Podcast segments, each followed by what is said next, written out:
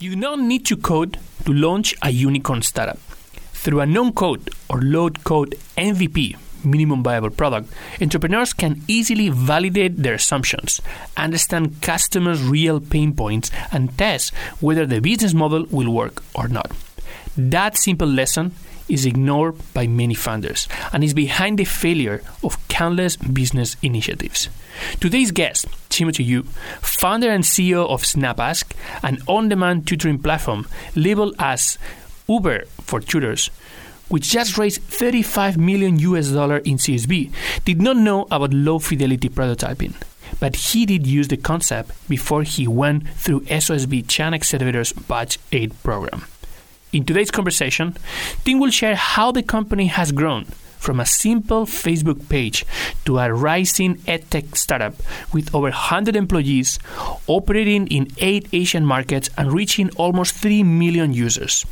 Tim will also give us a deep analysis, analysis on its two users tutors and students, and the data driven strategies to acquire and retain both of them. Is technology shaping the future of education? How people develop the ability of self learning and apply it in real life is going to be one of the most important skills for the future. This is what Timothy believes and what SnapAsk is trying to offer. This is Oscar Ramos, your host for today. Let's kick off the conversation with Tim right now. They don't think about their customer. They don't even know who their customer is. How can women actually support each other? Blockchain is essentially a very fancy database. You can do it now with what is existing today. in China, it was a crazy thing. You know? Mobile, mobile, mobile, mobile internet, mobile app. There was never lack of data in China. It was more of people who knows how to use It data. strikes me as the lack of awareness of what it means to do an exit. You're listening to the China Startup Pulse, your looking glass into the Chinese investment and startup ecosystem from the movers and makers themselves. Please don't forget to share and comment on whatever platform you use to listen to this podcast. Welcome, everybody, to another episode of the China Startup Pulse. We are today uh, here with a very relevant guest for the current situation that is happening right now globally, that is impacting a lot of parents that have to deal with their kids' education right now at home. Please welcome Timothy Yu, founder and CEO of SnapAsk. Welcome, Tim. Hey, hi guys. Thanks for having me. So Tim was born and raised in Hong Kong, where he did all his education, and as a lot of students, he also was tutoring. Um, that's a good way that uh, I mean, at least that happened to me too, where you make a little more uh, extra money. But uh, he took that to another level. When he was in school, he started to have the idea of scaling that and turning that into something bigger. That uh, that journey took him through different pivots and different changes in the company until today. Well, SnapAsk is slightly bigger than Tim helping one on one some students. So, uh, Tim, maybe to start, um, you can uh, let us know a bit about uh, what is SnapAsk for those that are not familiar. Yeah, definitely. So before talking about SnapAsk, I, I guess everyone can be quite relatable. Is uh, thinking back then when you are still in school. Uh, it's quite frustrating when you, after a long day of school, especially in Asia, you then have to go to tutorial schools, right? Uh, so it's already eight hours in, in day school, and you're taking another three hours in tutorial center. And even after that, you get home, you still have to do your homework, do your self study, right? What's the percentage of people that goes to tutorials in Asia? Because I mean, remember looking at the numbers, and that was uh, surprising. Yeah, it depends on like which part of the world, right? Uh, so in, in Hong Kong, approximately 60% of people go to private tutoring. It's already quite a high number. But for places like Korea, statistics show us there's actually more than 80, 90%. So this is quite serious uh, industry that everyone wants to uh, build something new for. It's not just so, something that, so for example, back in Spain, the kids that need tutorial education are kids that are struggling with something and they need the tutorials to catch up with the speed of the rest of the class. But sometimes in Asia, it's actually try to help the best performers to go faster and be able to overachieve. Yeah, you're right. So initially, it was just the intention of uh, if I'm not doing so well, not catching up fast enough in class, I can then go to tutorial school to make a difference, right? But what happened right now is because tutorial schools, sometimes their teachers are doing even better than those in day school. So they just all go to tutorial school to learn and prepare for exams instead. So there is a sense of fear of missing out for parents or students that they think if you have certain tips and about the exam from tutorial school, which I don't have, I will be falling behind. So that's the whole reason of why people are so interested and happy to go to tutorials centers in the past decade. Good, great. Sorry for the, the context for those that are not very familiar with the space in, uh, in Asia. For me, that was very surprising when I learned that fact. Let us know about tutorials and your experience and how SnapAsk was born. Right. So because of this entire market has been established for for over decades, which tutorial uh, schools is it's a very lucrative business, mainly because that one public exam before you enter university determines your life, basically. It's 100% based on your exam score to determine which school you're going to, or even if you can go to university. So that's why it's very frustrating for families and students to look for solutions for that. And what we are proposing initially uh, was hey, you can actually do everything online. There is a much better solution through SnapAsk. Instead of spending hours in tutorial schools watching the same videos and hearing the same classes every day, uh, you can actually do it on our product. What SnapAsk is offering is if you have a question about learning, about uh, your test prep and everything, you just take a picture and you can match with a tutor immediately. Within five or 10 seconds, using our algorithm, we can match you with the best tutor who is available. So that's why people say SnapAsk is just like Uber for tutoring. If you need help, you get help immediately. Even if it's 2 a.m., 3 a.m., there is always some tutors who are qualified and there for you. Were talking about different markets, no? You were talking about the Hong Kong market, you were talking about the Korea market. How many countries is SnapAsk right now present? So right now we're in eight different markets. Uh, so we started in Hong Kong in 2015, uh, but very quickly we gained traction and we think, hey, there is actually a much bigger market out there with similar problems. So we launched in Taiwan, Singapore, and we eventually started our fundraising process to further launch our business into uh, markets like Malaysia, Indonesia, and lately we also launched in Japan and Korea. So this has been a very exciting journey for all of us in SnapAsk we are a team of 100 people who are very passionate in education. So you're passionate about education, you're 100 people present in eight markets, and you're not just education, you are a lot about remote education. Right now, in the global situation of uh, that is forcing a lot of people to be in isolation, guessing it's also impacting the way you work. So how was a team that works in a normal model for remote education adapting to remote work? Right. So I guess this whole situation, first of all, I have to say it's extremely unfortunate for mankind. We empathize on people who are affected by this. And a lot of families and students, they actually, because schools are suspended, they turn to us. So in fact, uh, we see a lot of traction lately because of this whole uh, COVID situation. But with that, what our team usually work, the mode how we work previously, it's also quite scattered among different areas, different geographic locations. So we are quite used to this remote working dynamic. And I think right now the situation, although we put health as the first priority, uh, we still see members who are coming in and out of the office because of, of their work. So uh, I don't think we're that much impact by the uh, COVID, fortunately. Okay, so you started the company in uh, in 2015. You started the company when when you were um, you you, you started to think about the company first when you were like uh, last year in, uh, in in college. How and, and you had this vision of, of helping students that um, that uh, has evolved um, over time. And uh, I mean, I'm I'm guessing that there was always a component of leveraging technology for that.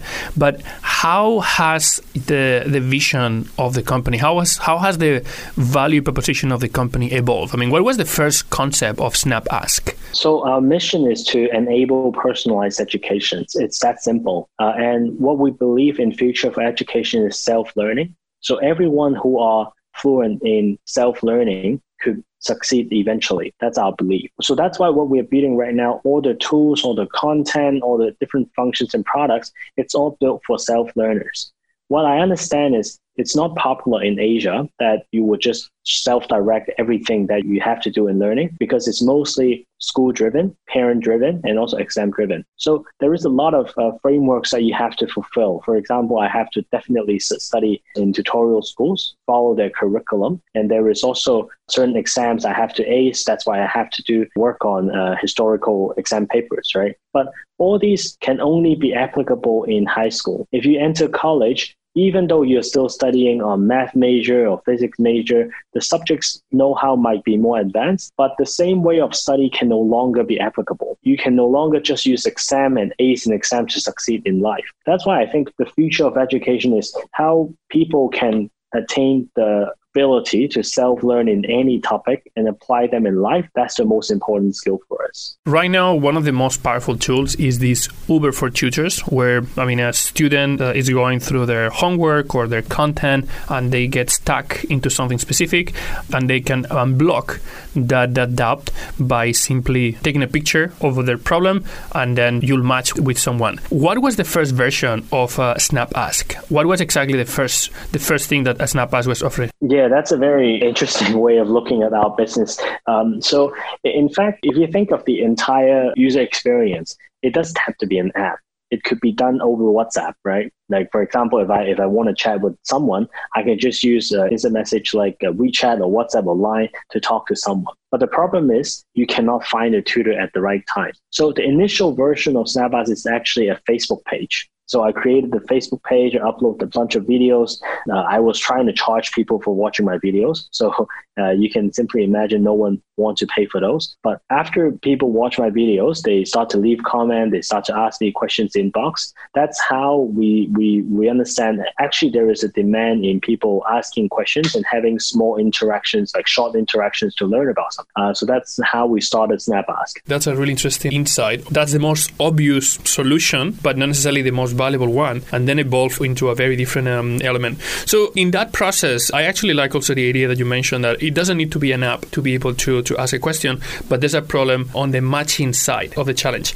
Were those questions directly asked by, were they more like a student led or were they like parent led? Who was the profile of the people that was uh, engaging with the app? Are we talking about high schoolers or younger students? More than half of our users are actually senior high school students, so age 15 to 17. So they are the exact group of people that we just described. They're under very intense pressure on exam preparation uh, because university entrance is not easy. It's very competitive. What we know is it's usually the student themselves using the product to ask questions. And on the other side, those people are picking up the questions and teach them step by step. Actually, university students. So they have just been through the entire exam structure.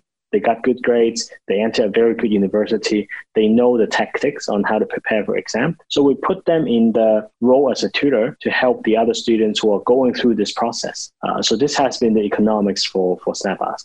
So you mentioned earlier that you're present in eight markets right now, and you were talking about some of the differences in terms of uh, of the pressure and the existing habits of asking for tutorial education. I mean, in terms of uh, of the attitude that students have, because at the end of the day, when you're asking a question, somehow you're acknowledging that okay, you don't know, you have a challenge there. And you mentioned, yeah, in my Facebook page, people was asking me questions. Were those questions like public questions, or were they more like private one-on-one questions? So nobody needs to know that you you are getting tutorial support. Right. So I think you have come to a very interesting point about our business model. So uh, although there are still a lot of Facebook page or community that exists for people to ask questions, they are more like open questions for everyone to look at. Uh, and in Asia, I think uh, it's part of the culture that we stigmatize people who ask questions. We thought um, people who are asking questions are somehow you, you label them, right? Or you're not paying attention in class, you're not catching up fast enough. That's why you ask questions. But in fact, if you go back to what education initially means, is if someone don't understand something they ask based on their curiosity they will eventually come to a point that they want to extract more information from others who are more experienced in that domain knowledge. So what we are creating in SnapAsk is we want to make sure they have this one-on-one experience and it's all private. You can ask any questions you want and the teachers on our side, they can they are being helpful. They won't be the one who judge you, judge you on asking questions, but instead they will walk you through it step by step. And you don't even know who that tutor is. So you don't have that losing face kind of mentality when you're asking questions so you feel comfortable. So, half of your students are high school or senior students. Are they younger students? Do parents get involved in the process? Do you have to consider the parent role in the whole user experience of the app? Interesting enough, most of our users are students, uh, but then again, in this market, it's quite uh, tricky. The customers are the parents because they, they eventually pay for the service, right? Uh, so uh, there are hurdles initially when, when we launch in certain markets. We're not perceived as ad- actual education service. It's just homework help. It's just a, a cheating app. So we have to get through that hurdle by educating also parents on why students would need this service. So it's not just putting them in a tutorial class that could help them because there is a lot more hours that they are staying at home if they are struggling on a certain topic, they don't have someone to help them. You have to find help and find help timely. So that's why this education period for us mainly is targeting uh, parents. So can you elaborate a bit more on the cheating app? Why did parents thought that this was a cheating app? It's not just parent who was in the question, right? I think the business model itself initially we were just trying to make it super convenient for someone to get a question tackled because we think that's essential for learners, any learners on any topics, not just on exams, right? If you have some burning questions you want to know about something, you need to help you immediately. So it will be quite intuitive for people to imagine, okay, if you have homework that's due tomorrow, you can just ask tutor to help you to do it, right? Which is possible. If you do so, you can even do it outside of SnapAsk to find someone uh, to help you, your brother, your sister, to help you to do your homework, right? That's not a problem for SnapAsk. So what we are trying to solve is if you can connect to someone, we make sure the teacher it's actually helping you on your learning to help you get through that hurdle in understanding a concept, not to help you to do the homework. So this is a part when I talk about educating our audience is that you're coming here not to get the answer you're coming to learn about how to tackle it next time when you're doing it in the exam. So I'm actually very interested about that pattern because uh, when you build um, enterprise solutions for businesses, most of the times the people that buy the product and the people that use the product is different. And, and you have a very similar pattern here where the parents are paying and the users are using, the, the students or the kids are, are using it. And obviously, if the kids don't get any value, they will kind of like not react very positively against the app. But at the end of the day, because the parents are, are paying, they want to make sure that this value that is perceived. So, did you build any specific type of feature or any function uh, besides obviously all the communication to try to help parents get more clarity on the service that the on the value that their kids were getting from the app? Right. Um, so first thing first for students, we always build products and functions for students to help them. So we're not building something just to sell to parents. This has been our mentality in product development from day one. So that's why students, they actually find value through us. Uh, because they know all the questions they have, they can just come to SnapAsk and trust our tutors. With this, we uh, because most of our audience is from senior high school, the involvement of parents uh, although for some families it's still quite heavy, quite intense. Uh, but for most high school students, they are on their own. Uh, they can choose and pick what type of tutors they want to talk to and what methodology they would adopt in exam preparation. So we do want to keep the parents in the loop, but less more about keeping it safe and private environment for students to learn. So mostly for senior high school students, we try not to have the parents involved. But instead, for younger audience, we do let parents know how your kid is progressing. Are they hitting the target? Are they actually learning something today? So we're providing some sort of transparency through our data solution uh, for parents. Sometimes what actually happens, I mean, what you mentioned right now, it, it's actually right. I mean, at the end of the day, even a corporate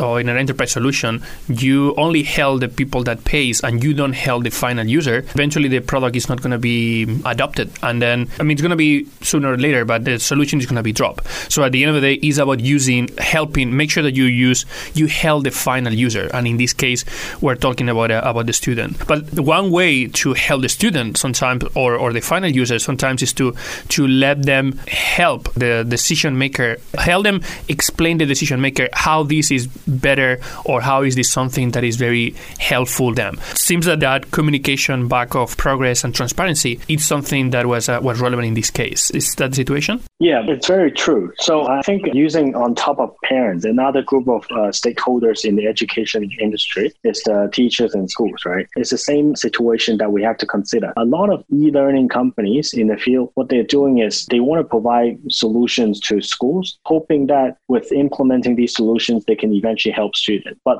just as the point that you have pointed out, if these products, the mentality is to build product for those who is eventually paying, in this case, the schools, you are having functions to help schools and make sure that all the processes and their bureaucratic procedures are fulfilled. But eventually, if it cannot help a student, student will not use it, and you cannot find value, and eventually this will be uh, not ending well. So I, I totally agree with what you mean.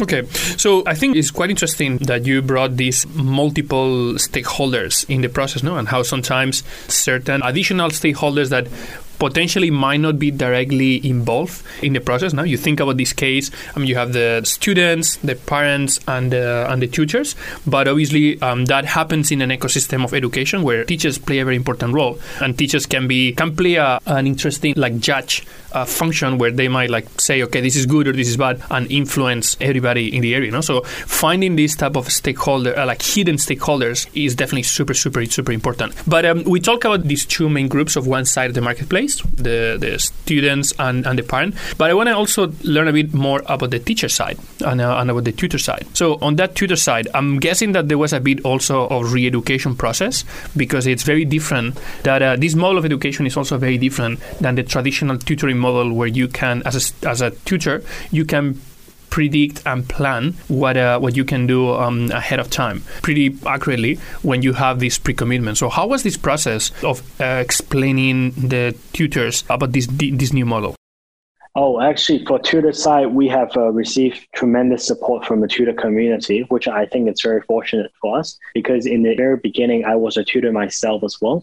I know what the pain point is. That's why I think when we are building the product, we all focus on these pain points that we don't hope in the future our tutors, our educators are still facing. So the first biggest problem for private tutors would be if I want to tutor someone one on one, I spend a huge amount of time to commute. And if I'm getting paid per hour, for example, in Hong Kong, benchmark is probably 30, 40 US an hour for a two hour lesson, you are spending an extra two hour going back and forth to the student's home. So you can imagine how your efficiency is lowest as 50%. And if I can teach for, if I have four hours of free time, I can only teach for two hours. That's a waste of my resources, right? And what we want to do is to find a solution where tutors, they can just sit in one place and do all the tutoring on the same platform without having to travel, and not to mention, because most of them are university students, there's a lot more that they can do. They have to do in campus for extracurricular activities,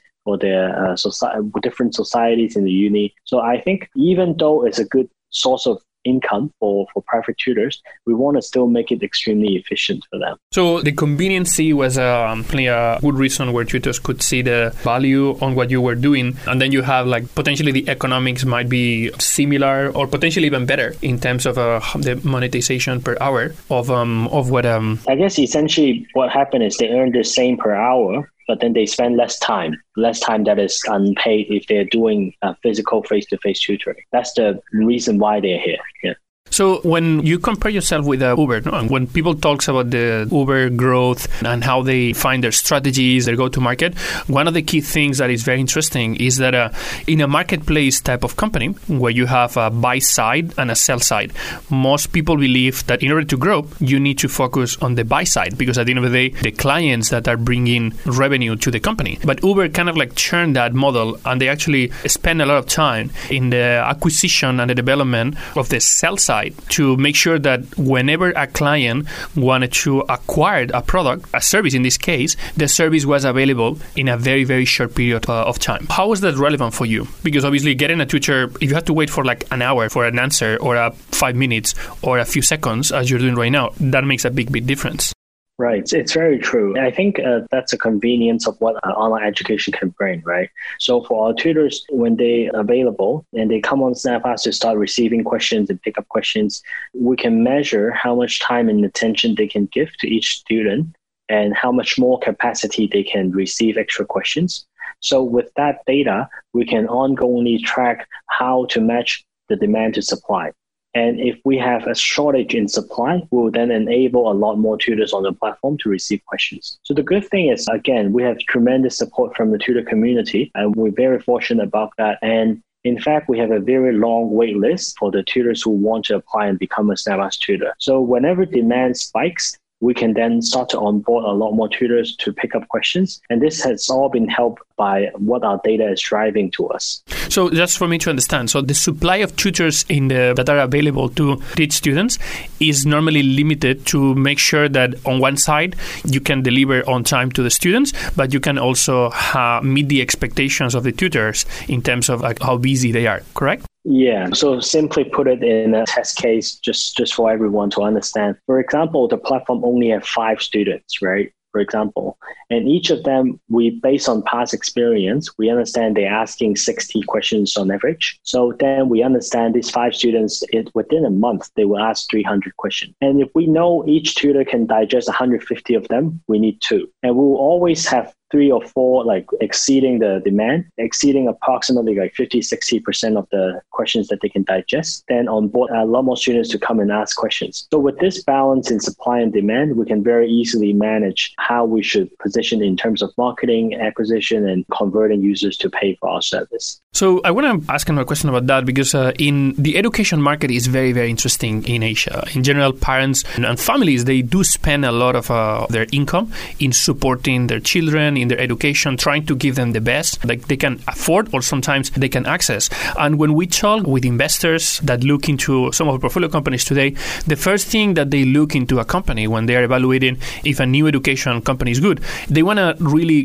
get evidence that the company's solution actually works. They want to be able to find out, okay, if you are helping students like learn faster or you're helping students solve a specific problem, are you effective? Like, can you solve it or not? And the next obstacle that they look into companies is not about their ability to find clients, is normally the ability to find supply. You know, in the in the case where you have like this type of marketplace situations where you're matching human tutors with students, seems to be the real unfair advantage for companies is not how good you are to recruit students. They assume that if you are able to build good value, the existing channels that uh, like available channels for product distribution are going to be enough, and the economics can be justified of general acquisition can be justified as long as you can fulfill the demand that you'll be able to get. Was that something that you met also in your conversations with investors?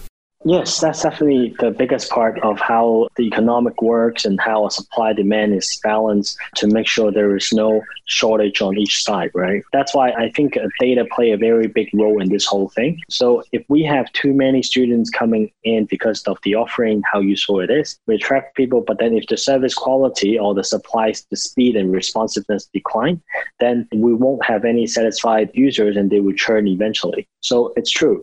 Uh, we have to maintain the two side of the marketplace uh, in a very efficient manner, and it's all empowered by data. Not sure if you can disclose any of the strategies, maybe not the ones that you're using right now, that are your secret weapons to like grow, but any of the strategies that you use in the past for finding qualified tutors and having the tutors engaged. And you talk a lot about the community of tutors, no? Which seems like a very interesting way to approach that. It's true. With someone who come in to apply as a SnapAsk tutor, we first look at their university transcript and which uni they're from. And also we look at the public exam results to ensure he or she is at least good at that subject. But being good in exam and have good grades in the, in the subject doesn't imply you're a good teacher. So that's just the first hurdle to get to apply as a SnapAsk tutor. So afterward, a very big part of it uh, comes from community rating like students rating each of the session, and also how our backend is actually analyzing each of the teaching session from how fast or slow each of the message is sent through, the gap between each of the message, if it's enough time for students to digest, if it's step by step using certain keywords to elaborate the concept. So these are all traits for us to understand if this is a good session or not. So for example, if I'm teaching you something, for example, you ask me a question about, I don't know, calculus, I'll just throw everything at your face and just leave the session. That won't be a good teaching experience, right? But instead, if I'm doing it step by step and using examples and have, and asking if you understand, are you on track? Should I continue? So these are all trackable keywords and behavior that can help us to identify, hey, this is a good session, this is a good tutor. So we should send more questions to these tutors. So I hope this is a very good example to help everyone to understand uh, how fundamentally our logic works. It's pretty human. Yeah, sometimes the human aspect of every product is not given as much value as the technology side, but at the end of the day, any technology solution that is going to interface with people might work better if it's designed for humans, even if it's technologically not superior, than if you don't consider they're difficult to use or they don't really tackle the challenges that people have. So, Tim, you just announced publicly that you've raised your uh, Series B, and you already crossed uh, more than 100 people working in the company. You are already in eight different uh, uh, markets. What is the next thing for SnapAsk? Right. So we're very glad to have the right investors joining us, uh, which I think initially, when we're in a super early stage, uh, SOSV has also supported us in this uh, in this entire journey. So very thankful for that. So with this new Series B fundraising, which we work with a VC Asia partners from Singapore, our plan is really to grow deeper with our current strength in Hong Kong, Taiwan, Singapore, to grow deeper into markets in Southeast Asia. We think the opportunity is there. So in terms of regional expansion, we're also looking at Vietnam in the coming year in 2020 we're going to launch SnapAsk in vietnam. And at the same time like product offerings we know question asking and uh, having students to ask questions and find a tutor has been our bread and butter. It's the core offering which student loves. But on top of that, we want to provide a lot more content, uh, learning content in forms of video, in forms of learning material, like quizzes, like practice questions. These are all things we are trying to build on top of our package right now. Because we have a very big pool of subscribers, uh, from our registered user of over three and a half million, we see a good number of subscribers on a monthly basis with just one subscription fee of approximately 80 to 100 US, depending on which market you're in. Then you enjoy a, a wide range of different services. So that's our intention to increase the value of the subscription package. Good. I actually had a, a burning question I was thinking about earlier about um, the tutors. So you've been around for a few years um, already, and you're working mainly with uh, students, high school students getting ready for university, and then all of your tutors are university. Do you have a good number of past like uh, students that become tutors?